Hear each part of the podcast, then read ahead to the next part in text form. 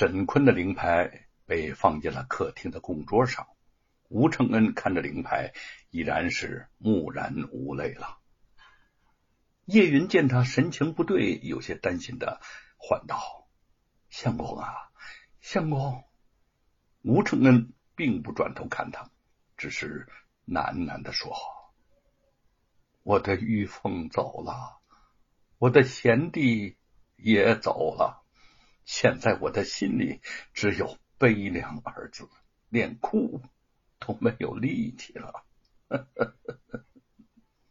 嗯。沈伯父什么时候到啊？灵真母女来到吴家，沈伟还不知道消息，叶云便托了德安去接他，一起来祭沈坤的灵牌。叶云向外张望了一下，说：“哦，德安大哥去一会儿了，应该快到了。”吴承恩轻轻的点了头。不多之时，听到院中脚步急促响起，德安一个人跑了进来，匆匆忙忙的说：“哦，我赶到沈大人家时，听邻居说，老人家已经动身前往京城去了，好像是要接沈大人回家。啊，呃，公公偌大的年纪，独身一人，怎么能进京呢？”灵真又吃惊又是焦虑，德安应声说。谁说不是呢？我也是这么担心呐！我急匆匆赶回来，就是想问问你们，用不用我去京城接应他老人家呀？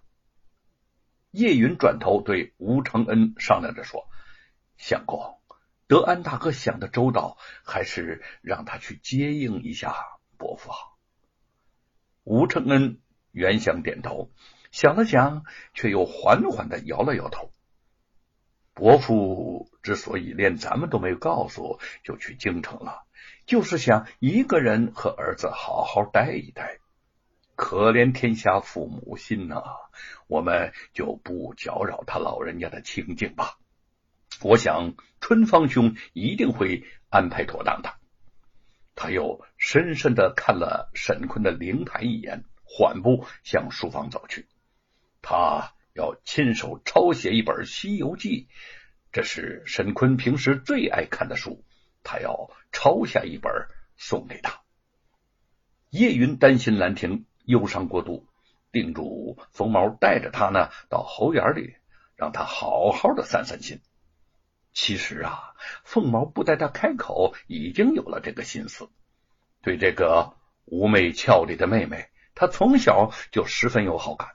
见他眼圈红肿，想来昨夜又哭了大半夜，更是心下痛惜，变着法呢就想逗他开心，指挥着美猴王在他的面前跳来跃去，做着鬼脸。兰亭神色悲凉，偶尔被美猴王的顽皮神态逗得微笑一下，那个笑容便如春水融冰，说不出的温柔动人，让凤毛看得有些发呆了。不过这种笑意呢，总是维持不了多久。更多的时候，兰亭会不知不觉的陷入忧伤的沉思。凤毛想逗他开口，绘声绘色的讲道：“猴园里的猴子呀，一个个调皮的很呐。不过你和他们一起待久了，就知道该有多有乐趣了。爹娘待他们可亲了呢。前几天才将一些猴子放归山林。”你知道吗？他们都通人性，都不愿意离开这儿了。你来了，真好啊！以后就可以和我一起照顾他们了。兰亭轻轻点了点头。一只小猴子窜到他面前，兰亭见他探头探脑，模样十分可爱，不由得就伸出手想摸摸他的头。那只小猴子却突然冲他怪叫一声，吓了他一大跳，几乎扑到了凤毛怀里。凤毛一边将他护住安慰，一边嗔怪的对小猴子说：“小猴子，婷妹刚到咱家，你可不许欺负她。”那只小猴子似乎有些不好意思，摇头晃脑的窜到了一旁。“你不要怕，他是和你闹着玩呢。”听到凤毛温柔低语，兰亭的心跳渐渐恢复正常，才醒悟到自己和凤毛竟离得如此之近。他脸上一红，就悄悄的退了开去，心中却如小鹿一样乱撞起来。猴子们似乎颇为喜爱兰亭，没过几天便和他熟悉亲近起来。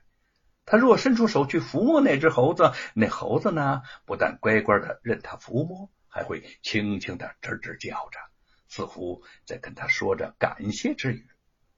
伴着这些可爱的动物，看着他们嬉戏玩耍，给他们喂食、洗澡，兰亭压抑的心情终于一天天好转起来。这一天，凤毛带着他将几只长大的小猴子。放归山林，其中有一只就是第一天吓了他一大跳的那只小猴子。兰亭认出他来，将他轻轻抱起，爱抚着说：“调皮，那天就是你呀，吓了我一跳。快快回到山林去吧，可不要忘了凤毛哥哥一家人对你的照料啊！”小猴子向兰亭眨了眨眼睛，轻灵的窜到了一棵大树上，欢快的啼叫着。又对他们挥了挥长臂，恋恋不舍的穿越而去。凤毛看着兰亭凝望不舍的眼神，笑着说：“没想到你这么快就和他们成了朋友。他们那么活泼可爱，谁见了能不喜欢呢？再说你们一家都是爱猴之人，现在我又是……”他突然意识到自己说漏了嘴，羞涩的转过身去。凤毛早知自己与这个美丽善良的妹妹有婚姻之约，初见她时已经钟情于她，如今见她对自己也颇有情意，更是情意缠绵，不能自己，忍不住就上前轻轻的牵住了他的手，说：“婷妹，你和我们啊是一家人了。”兰亭含羞不再答话。